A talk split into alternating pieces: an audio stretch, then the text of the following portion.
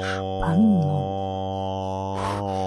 Bewegung, Knabbergebäck und Popcorn, Ernährung, Gebäck und Popcorn, Knabbergebäck und Popcorn, Knabbergebäck und Popcorn, Knabbergebäck und Popcorn, Knabbergebäck und Popcorn, Äpfel, Knabbergebäck und Äpfel, Popcorn, Soletti, Soletti, Soletti, Soletti, Soletti, Soletti, Soletti, Soletti, Soletti, Soletti, Soletti, Soletti, Soletti, Soletti, Soletti, Soletti. Ich gesund. Das Gesundheitsmagazin.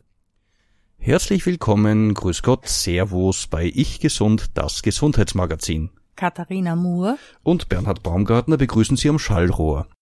Unser heutiges Thema ist sehr aktuell. Wir haben uns den Titel ausgesucht, Machen uns Flüchtlinge krank. Wir wollen das Thema von verschiedenen Seiten betrachten, dabei nicht eingehen, ob das jetzt alles gerechtfertigt ist, ob Leute wirklich fliehen, warum das alles so ist. Wir nehmen die Tatsache, dass es so ist, einfach mal hin und beschäftigen uns mit der Situation. Dabei gibt es verschiedene Aspekte. Zum Beispiel kann es sein, dass Menschen, die in dieser Masse jetzt äh, nach Österreich einreisen, Krankheiten mitbringen, auf die wir uns vorbereiten müssen. Es gibt aber auch die Möglichkeit beziehungsweise die große Gefahr für die Flüchtlinge, dass sie auf ihrer Reise traumatisiert werden. Und das schauen wir uns auch ein bisschen genauer an. Und natürlich, was mit unseren Leuten, mit unseren Einsatzkräften passiert. Katharina, du hast ja auch ein Interview geführt, das wir auch einspielen werden. Und wir werden uns mit einer Person unterhalten, die unseren treuen Hörern schon bekannt ist. Sie war bei uns bereits in der Sendung, Frau Doris Musil. Sie leitet das ähm, Hotel Lebensfreude, das speziell für Menschen mit chronischen und schweren Erkrankungen gedacht ist und äh, mittlerweile auch sehr gut läuft. Äh, sie kommt aus dem Gesundheitsbereich und hat von daher einen sehr schönen, sehr scharfen Blick auf die Situation. Sie hat sich für einen freiwilligen Einsatz gemeldet und wir werden mit ihr über ihre Erlebnisse und ihre Beobachtungen sprechen. Als erstes spielen wir gleich Musik und zwar von den Cranberries sehr passend. Äh, der Titel Dreams. Die Cranberries sind ja aus Irland, die kriegen ja Probleme und Schwierigkeiten einer ständig, eines ständigen Kriegszustandes äh, selber mit und von daher passt das sehr gut rein.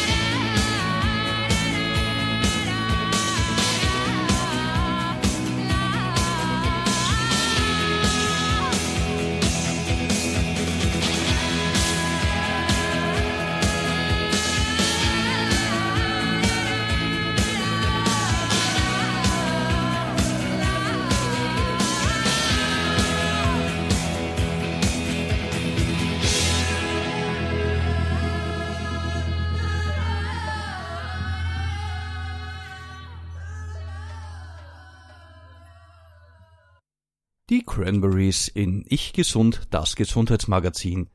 Heute das Thema Machen uns Flüchtlinge krank. Wir haben schon angekündigt, wir haben heute einen besonderen Gast bei uns, Doris Musil. Doris, kannst du uns hören? Ja, kann ich.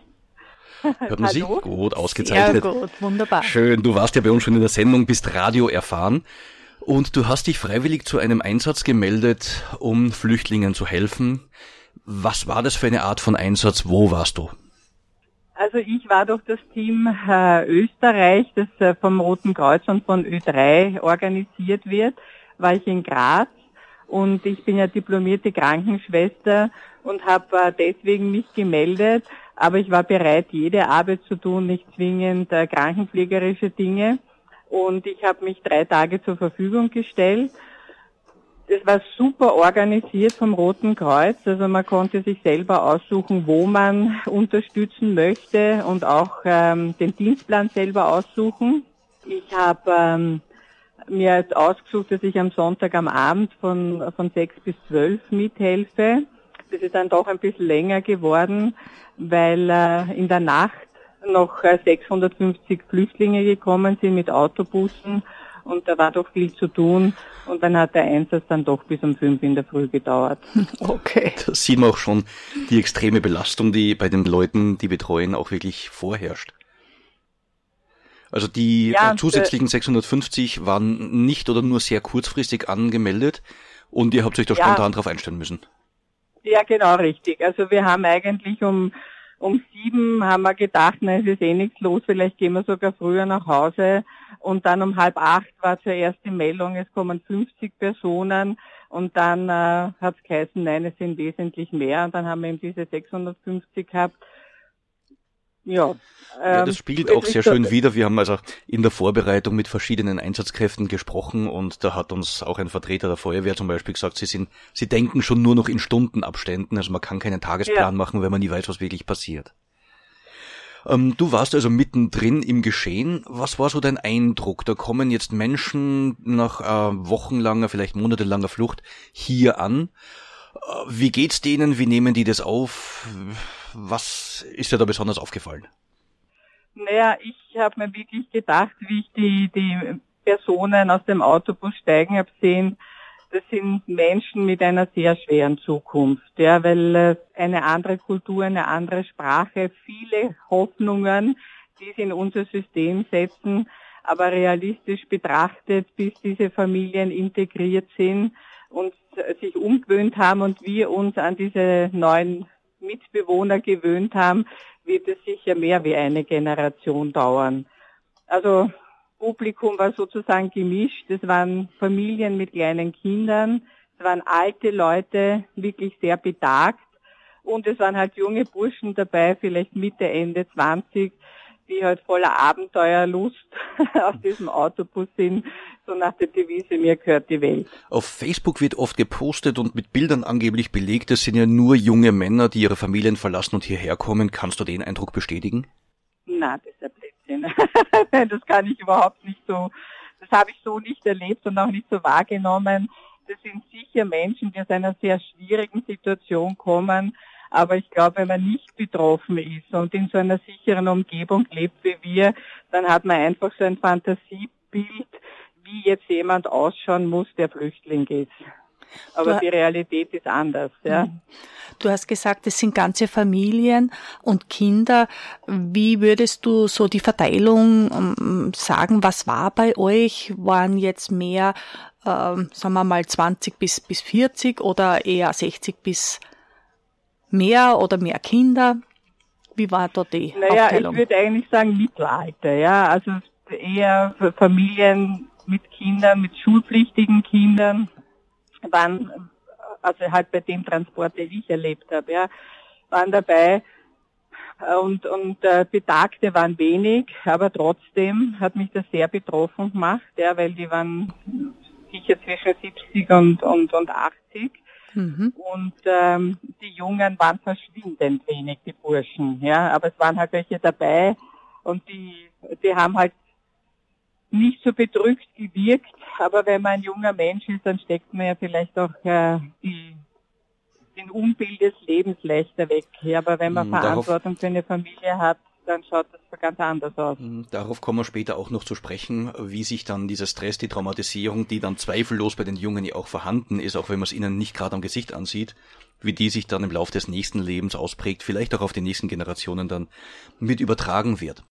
Was mich da jetzt speziell interessiert, ähm, hast du den Eindruck gewonnen, dass da jetzt äh, auch kranke Menschen an uns, an uns herantreten, sprich, es wird viel diskutiert über äh, Infektionserkrankungen, exotische Erkrankungen, die zu uns kommen.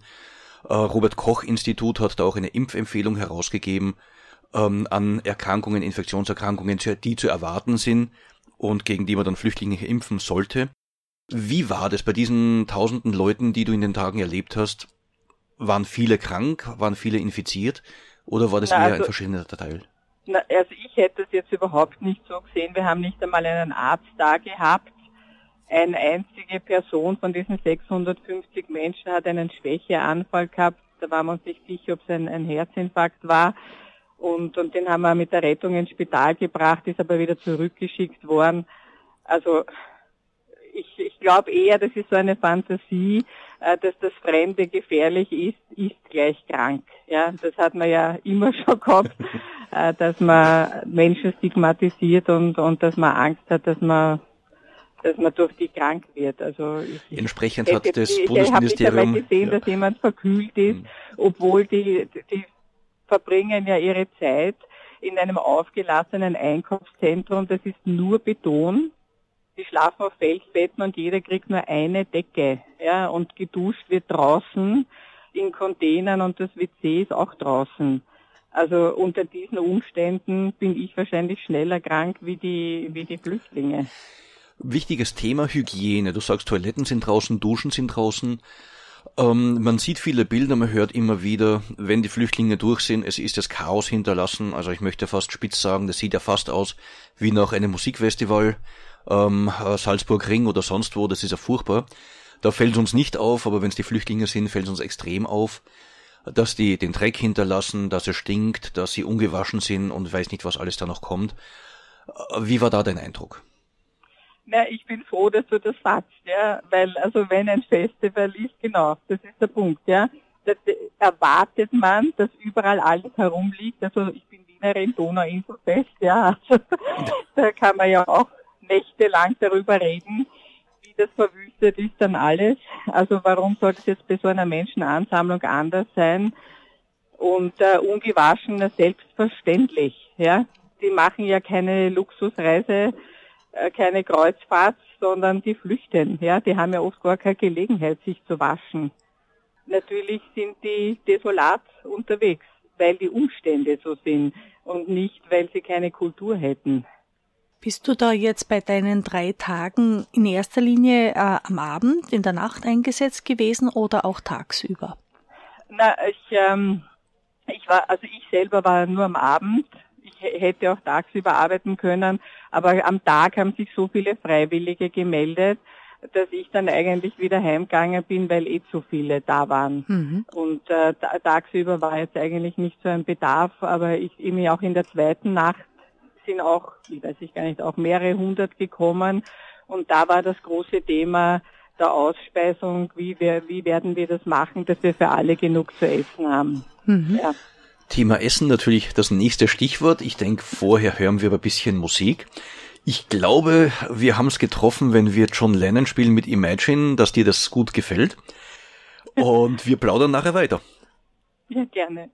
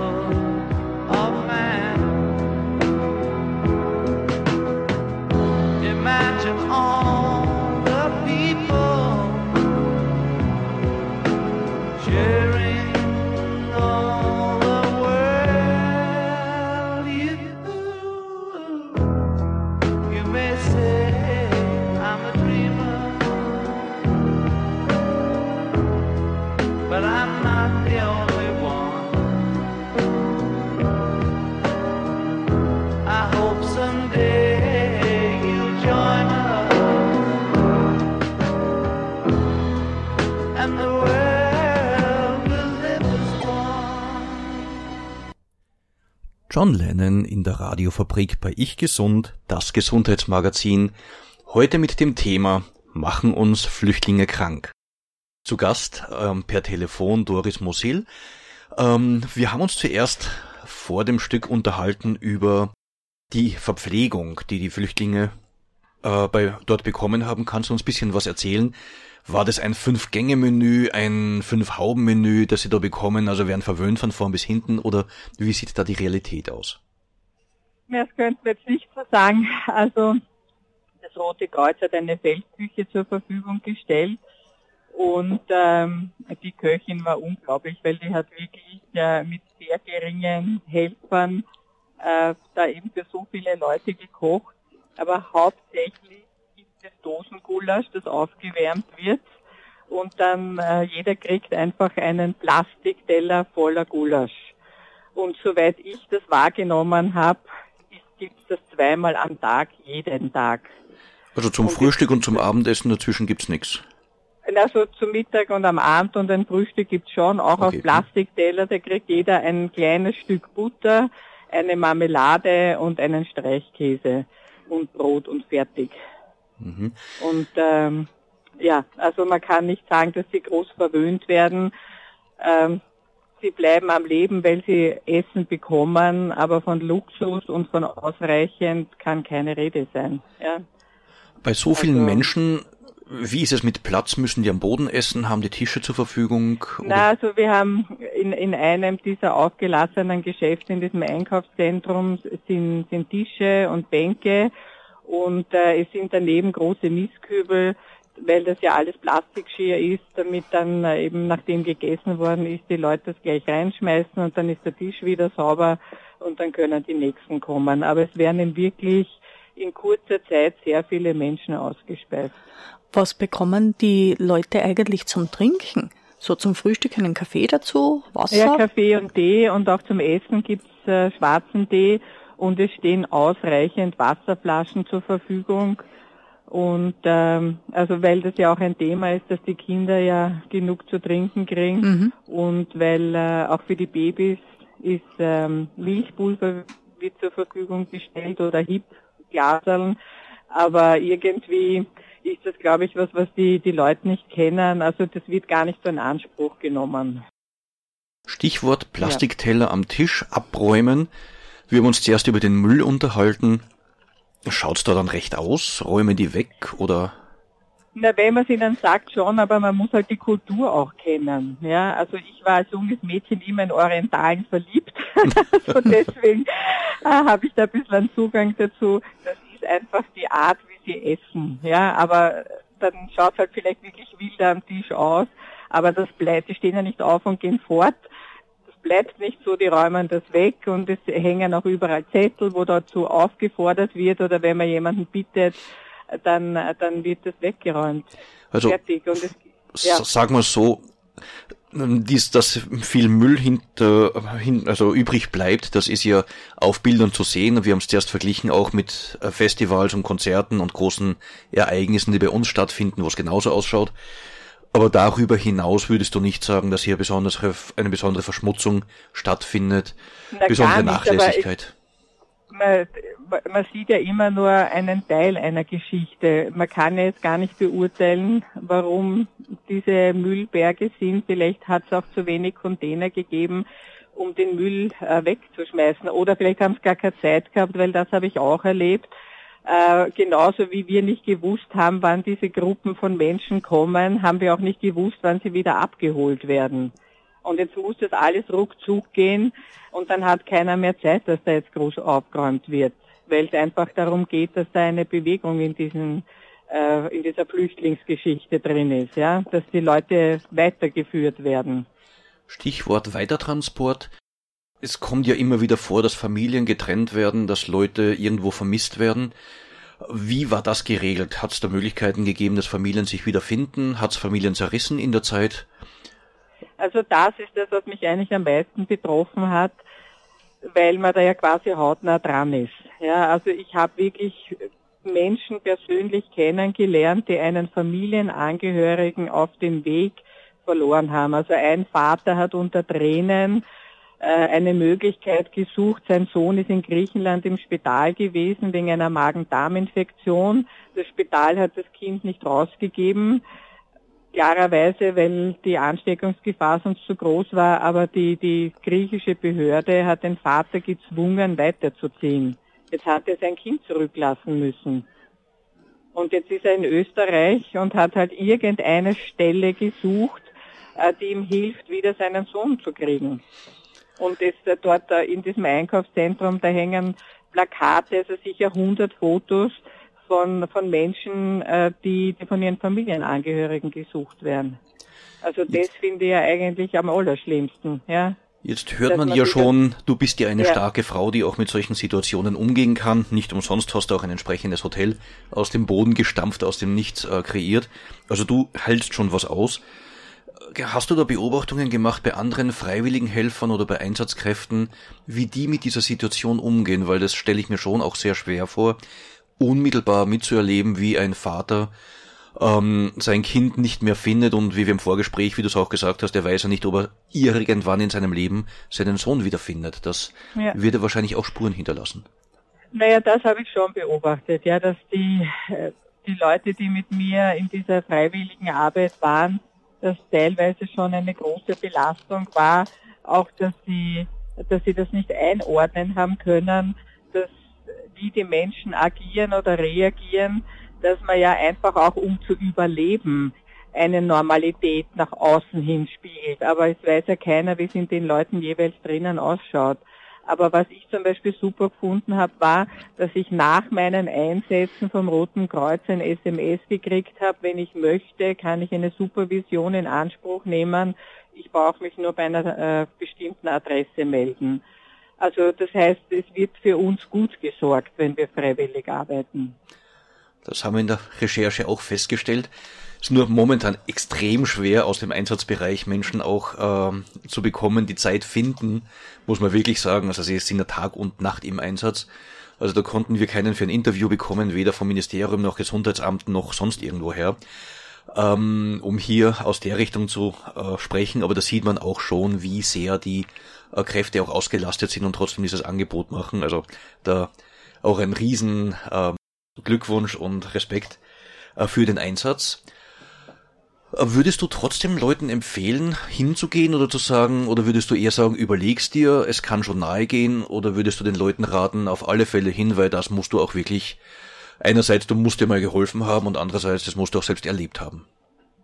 Also ich glaube, also mein Thema ist eher, du musst es selbst erlebt haben, ja, weil es, wir sind ja auch manipuliert durch die Medien. Jeder hat sein Thema mit mit Menschen aus anderen Regionen. Ich meine, das gibt es schon in Österreich. Das ist schon ein Thema, dass die Wiener mit den Vorarlberger nicht gescheit können und umgekehrt.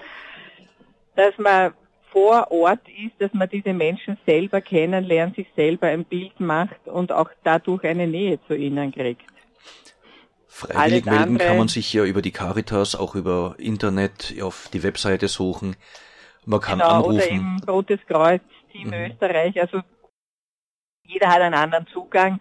Ich mag das Rote Kreuz einfach gern und, und die sind sehr gut organisiert und schauen eben auch auf ihre Leute. Ich habe auch als Krankenschwester fürs Rote Kreuz gearbeitet, deswegen ist das mein, mein Bezug dazu gewesen. Aber natürlich ist die Caritas auch ein, ein guter Tipp. Ja. Ganz andere Frage. Man liest, man hört ja auch oft von, von Gefahren. Hast du da irgendwie Angst gehabt vor diesen Flüchtlingen, dass da irgendwie eine, eine körperliche Gewalt, Übergriffe oder irgendwas in dieser Richtung stattfinden könnte?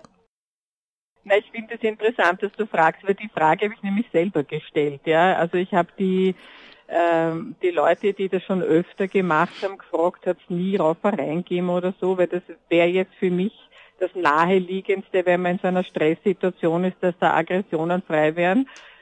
Und die haben mir gesagt, nein, sie machen das seit Monaten und ein einziger Vorfall war.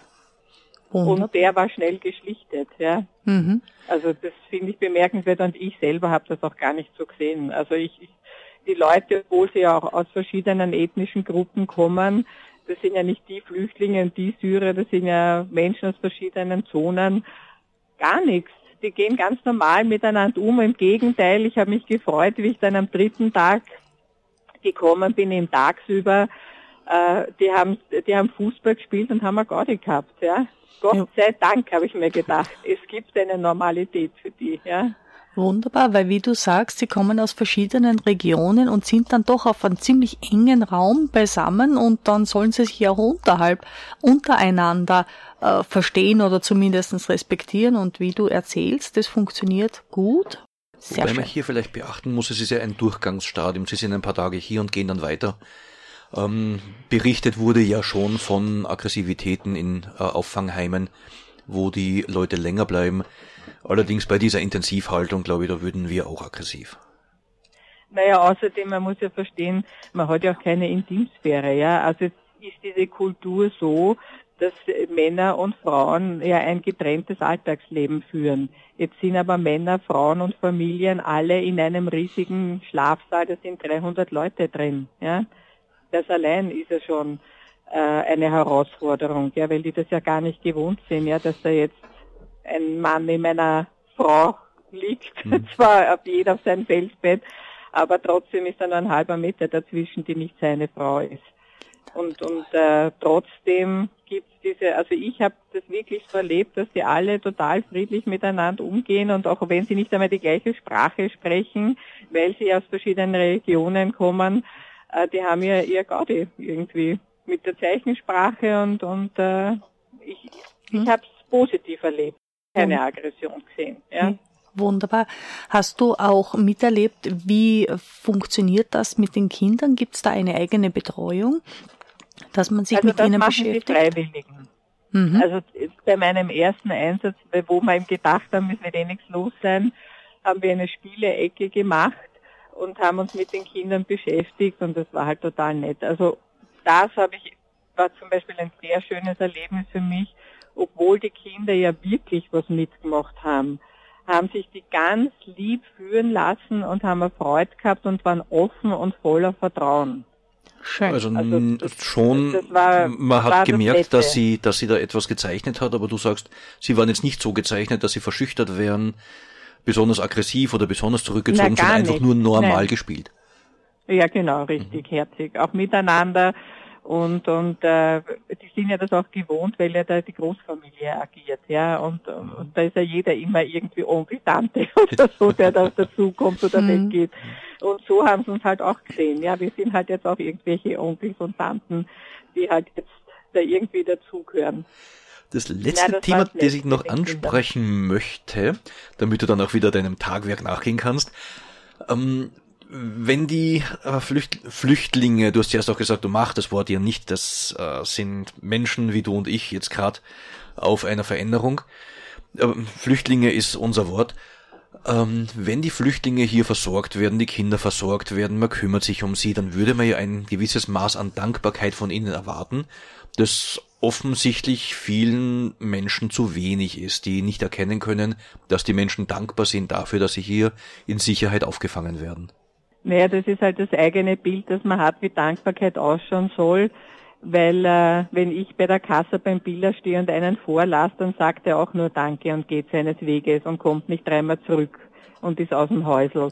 Und diese Menschen ähm, sind schon dankbar. Aber was genau sollen sie machen, damit die anderen das auch äh, akzeptieren, äh, dass, dass sie wirklich eine Wertschätzung dafür haben? Also ich habe es schon so erlebt, dass sie, dass sie das schon anerkennen, äh, dass sie da äh, ein Essen kriegen, einen Schlafplatz haben. Wenn ein Notfall wäre, dann würden sie medizinisch versorgt werden. Ich glaube eher, das ist das Bild, das man hat. Äh, vielleicht auch ein bisschen so eine Arroganz äh, von von uns, äh, wir sind die Guten, wir tun, wir retten da jetzt die und die müssen jetzt, die weiß ich nicht genau, was sie tun sollen, aber das braucht's nicht. Ja, Wunderbar.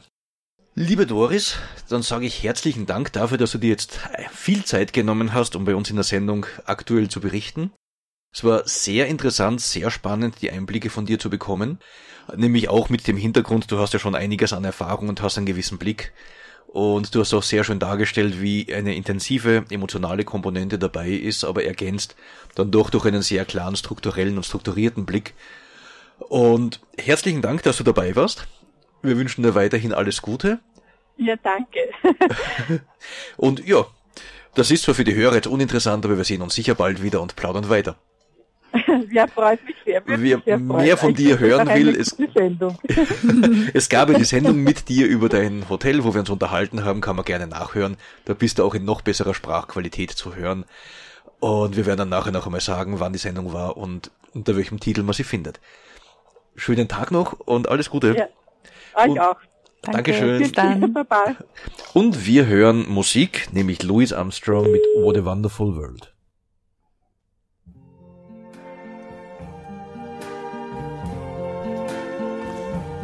I see trees of green, red roses too. I see them bloom for me and you. And I think to myself, what a wonderful world.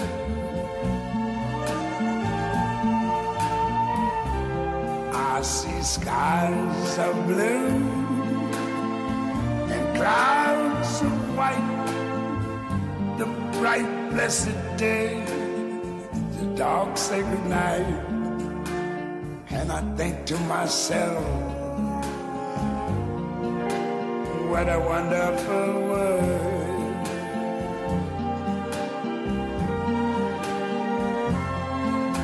The colors of the rainbow, so pretty in the sky, are also on the faces of people going by. I see friends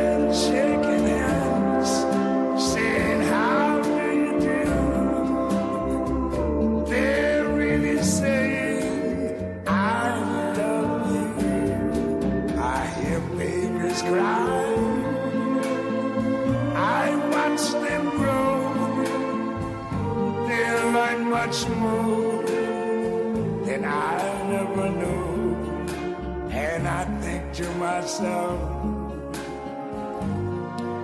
what a wonderful world. Yes, I think to myself. What a wonderful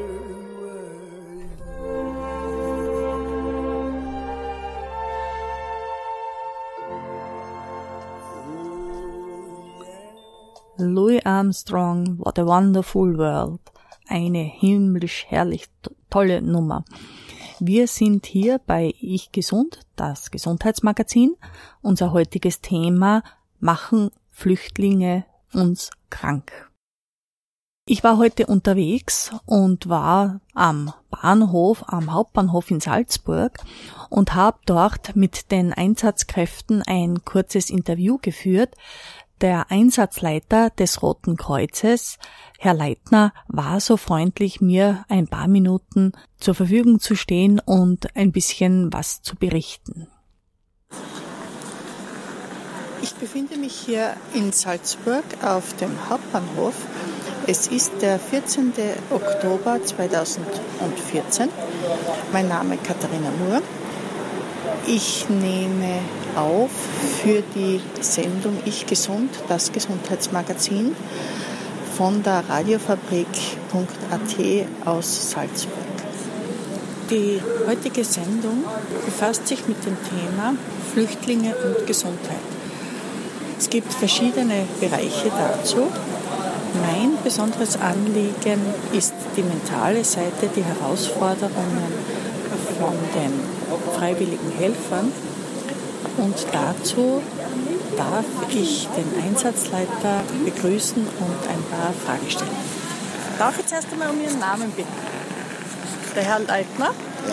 Der Herr Leitner, Einsatzleitung in Salzburg am Hauptbahnhof Südtiroler Platz. Also von den Herausforderungen für die freiwilligen Helfer ist es sicherlich, dass man die ganze Nacht da ist, in der Früh wieder in die, normal in die Arbeit gehen sollte. Teilweise sich Leute da befinden, die sich extra Urlaub nehmen für diesen Einsatz. Und natürlich auch die traumatisierten Personen, die teilweise noch immer zu uns herkommen. Gibt es da eigene Programme, dass man mit den Leuten arbeitet? Gibt es Psychologen für die Helfer, für die Flüchtlinge? Also wir vom Roten Kreuz haben für die eigene Mannschaft natürlich ein Kriseninterventionsteam oder SVE, wie das so schön bei uns heißt, die uns natürlich in solche Situationen unterstützen. Ich habe einmal gelesen, dass gerade bei diesen freiwilligen Organisationen nach Katastrophenfällen, wenn die Leute eben so viel arbeiten, dass dann recht viele den Freiwilligendienst quittieren. Haben Sie da auch schon was feststellen können? Also das kann ich bis dato nicht bestätigen und ich mache es jetzt seit 23 Jahren. Okay, wunderbar. Ja, können Sie uns irgendwas von den Flüchtlingen noch sagen in Bezug auf Traumatisierung, was Sie da so feststellen können? Ja, ich sage mal, es sind eingeschüchterte Kinder, es sind äh, teilweise Angst vor, vor zufallenden Mistkübeln, die natürlich duschen. Das sind so die grundlegenden Sachen, wo man die Traumatisierung wirklich mitkriegt. Und gibt es dann speziell für die Kinder, wenn sie eben so schreckhaft sind, auch äh, Leute, die da sind und die mit ihnen arbeiten? Ja, ich sage, der normale Sanitäter beim Roten Kreuz hat natürlich ein bisschen ein Feingefühl und die Kinder gibt man dann zu uns ins Sanitätszelt, wo sie abgeschirmt sind und nicht in der großen Menge der Flüchtlinge sein müssen. Okay, gut, dann sage ich herzlichen Dank und alles Gute weiterhin. Danke. Danke. Das war ein kleiner Originalton von Salzburg, vom Hauptbahnhof, vom Südtiroler Platz, heute am 14. Oktober 2015. Ich sprach mit dem Einsatzleiter des Roten Kreuzes, Herrn Leitner.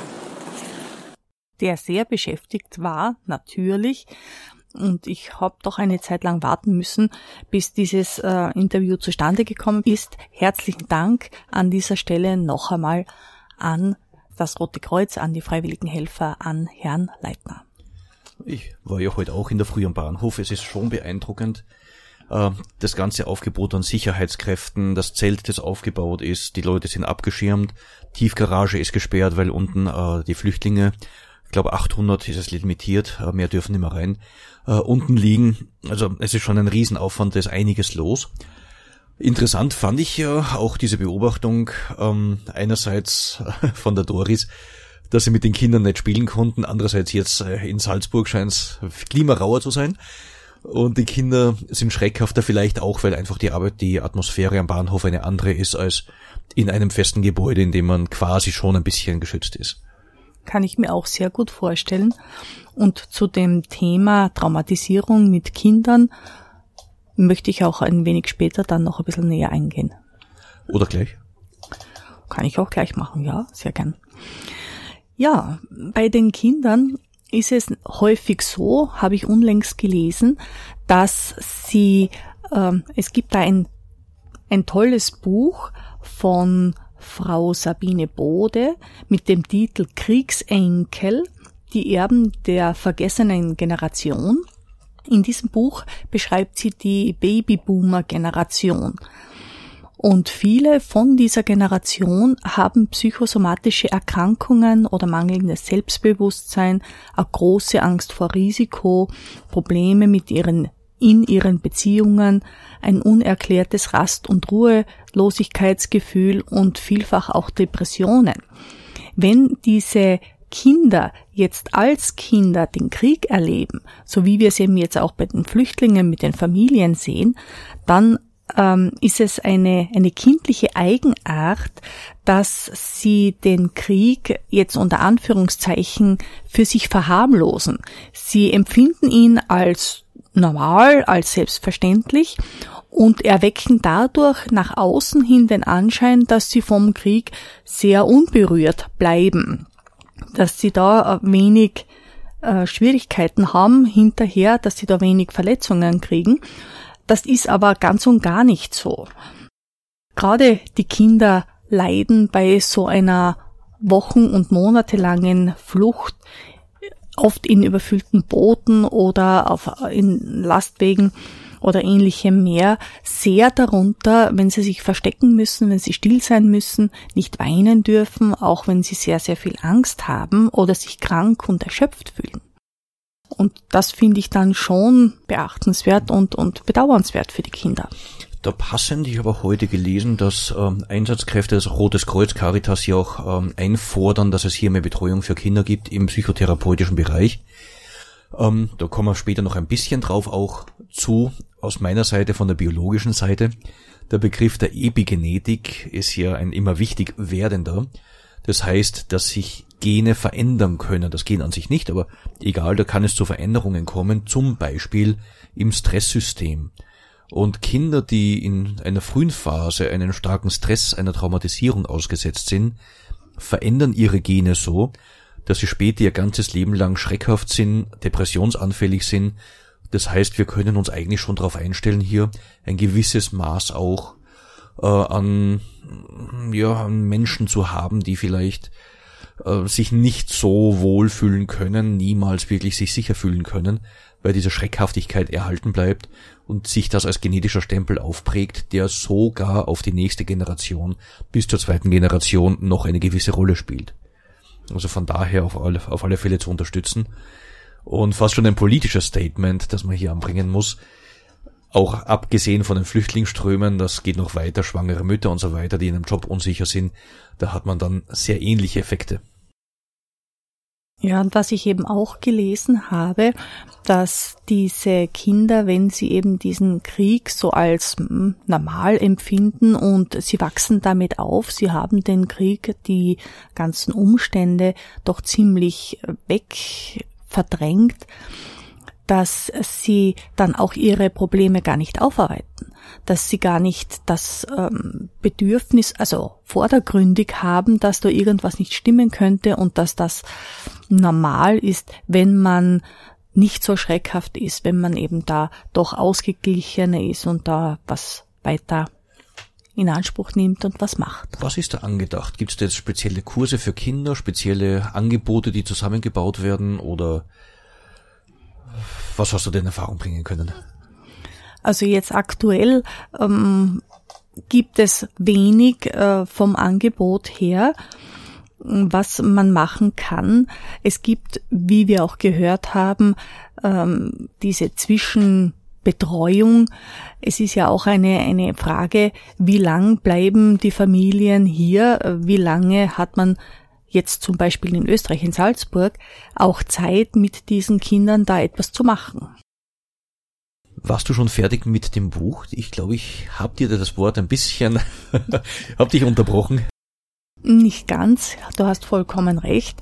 Es geht insofern weiter, dass äh, diese Kinder, wenn sie dann erwachsen sind, stählerne Eltern werden, wie die Autorin äh, es bezeichnet.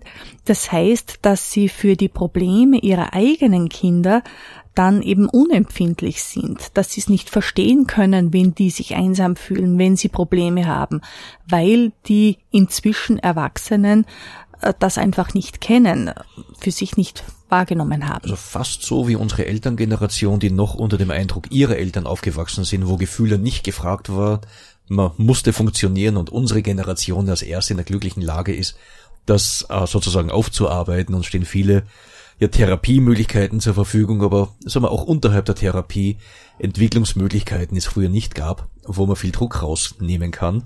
Passt wunderbar zu genau. einem Artikel, den ich gelesen habe, auch von einem Arzt, der sich mit dem Thema Armut und Flüchtlinge beschäftigt.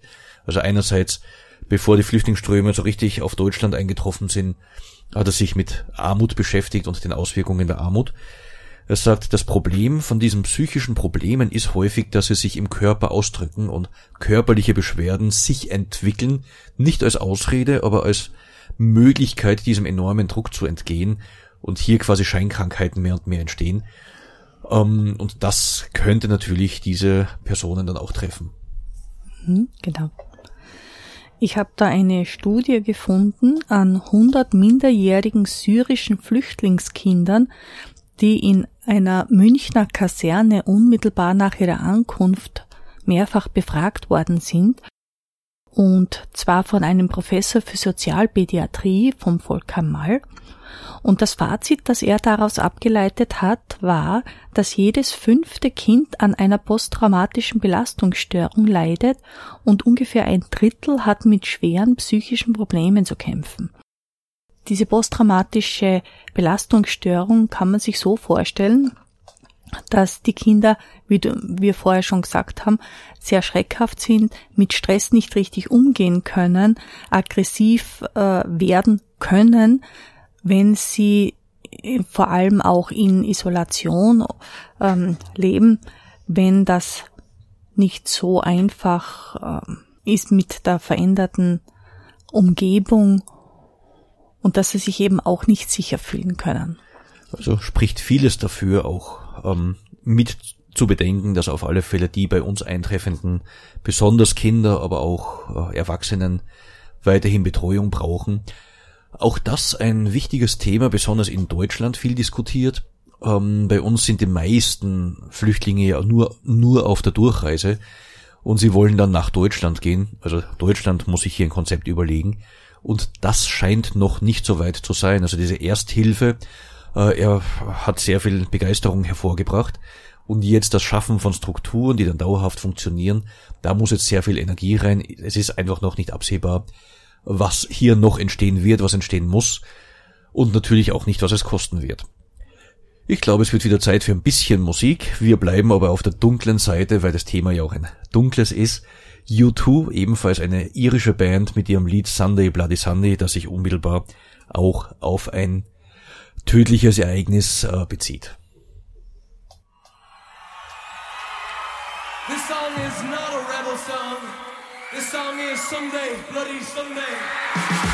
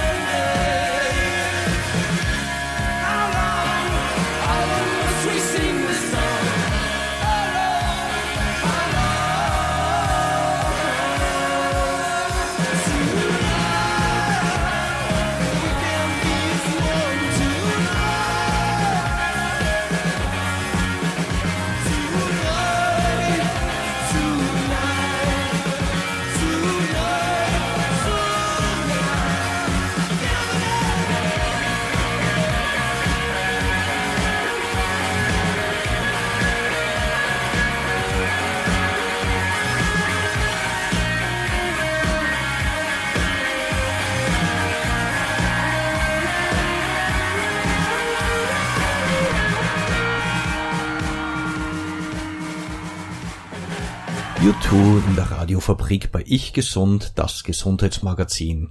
Heute mit dem Thema Machen Flüchtlinge uns krank? Wir haben uns schon viel beschäftigt, zuerst im Interview mit Doris Mosel, äh, im Gespräch mit dem Herrn Leitner. Katharina hat schon einiges erzählt, auch über die psychischen Belastungen einerseits äh, der Flüchtlinge selber, andererseits natürlich auch der Einsatzkräfte, die doch einen gewissen Druck ausgesetzt sind. Aber wie wir gehört haben vom Herrn Leitner, dass auch möglicherweise oder besonders aufgrund der Betreuung, die sie auch bekommen, sehr gut wegstecken können. Bleibt noch ein bisschen zu sagen über Infektionserkrankungen und andere Belastungen, die vielleicht unser Gesundheitssystem treffen können. Die Befürchtung war am Anfang groß, dass exotische Krankheiten eingeschleppt werden könnten. Das kann man auch nicht gänzlich ausschließen. Es gab auch hier und dort Ausbrüche. Man kann aber sagen, unser Gesundheitssystem ist gut und stark genug, so etwas sehr rasch in den Griff zu bekommen. Also es ist weiterhin so auch auf einer parla- parlamentarischen Anfrage an unser äh, Parlament und unser Gesundheitsministerium so festgestellt, nicht mit erhöhten Gefahren zu rechnen. Auch daran erkennbar, dass zum Beispiel die Schutzmasken, die manche Leute empfehlen wollten, ähm, nicht getragen werden, nicht getragen werden müssen. Da zeigt sich schon, also die große Gefahr, die manche herbeireden wollten, existiert hier nicht. Was natürlich sicherlich ein ähm, wichtiger Punkt ist, diese Menschen kommen ja ermüdet und eng zusammengepfercht an. Das fördert ähm, Darmerkrankungen. Also es ist mit verstärkt Durchfall zu rechnen. Aber auch das ist nichts, was dann über das Land schwappt und jetzt in den Herbst hinein, das braucht auch niemanden zu verwundern, natürlich Atemwegserkrankungen, ganz besonders die Grippe. Über Impfungen kann man zweierlei Meinung sein. Ich bin einer Meinung, Impfung ist das, was uns am besten schützt. Grippeimpfung ist auf alle Fälle empfohlen, besonders dort, wo Menschen auf sehr engem Raum zusammen sein müssen und hier kein notwendiger Abstand ist, um die Infektionskette zu unterbrechen. Das heißt, auf alle Fälle ist eine Grippeimpfung anzuempfehlen und das sollte auch in der Bevölkerung eigentlich mehr oder weniger selbstverständlich sein. Es gibt natürlich noch sehr viel zu sagen. Wir haben ja auch sehr viel schon gesagt. Ich denke, für heute reicht's im Wesentlichen. Sehr viel mehr müssen wir nicht mehr hinzufügen. Ähm, wir haben sehr viele Aspekte auch besprechen können. Ich hoffe für unsere Zuhörer auch aus vielen interessanten Blickwinkeln. Noch hinweisen möchten wir darauf, dass Sie diese Sendung dann auch nachhören können. Sie wird wieder online gestellt. Sie finden sie auf zwei Wege. Das eine ist www.radiofabrik.at. Dort den Punkt alle Sendungen suchen. In dem Kontextmenü, das dann aufgeht, wenn man draufklickt, ich gesund. Dort draufklicken, dort kommen Sie auf die Homepage der Seite und können die letzten Sendungen auch einsehen, auf den Link klicken und nachhören. Sie können auch ein Like hinterlassen, also sagen, gefällt mir. Sie können auch die Sendung kommentieren, Sie können künftige Themen vorschlagen, Sie können sagen, will ich gern mal dabei sein, im Studio sitzen oder per Telefon zugeschaltet. Alles ist möglich. Und wir freuen uns weiterhin natürlich über die rege Zustimmung, äh, die von Ihnen kommt. Und die zweite Möglichkeit ist auf der Webseite www.infenias.at I-N-V-E-N-I-A-S geschrieben.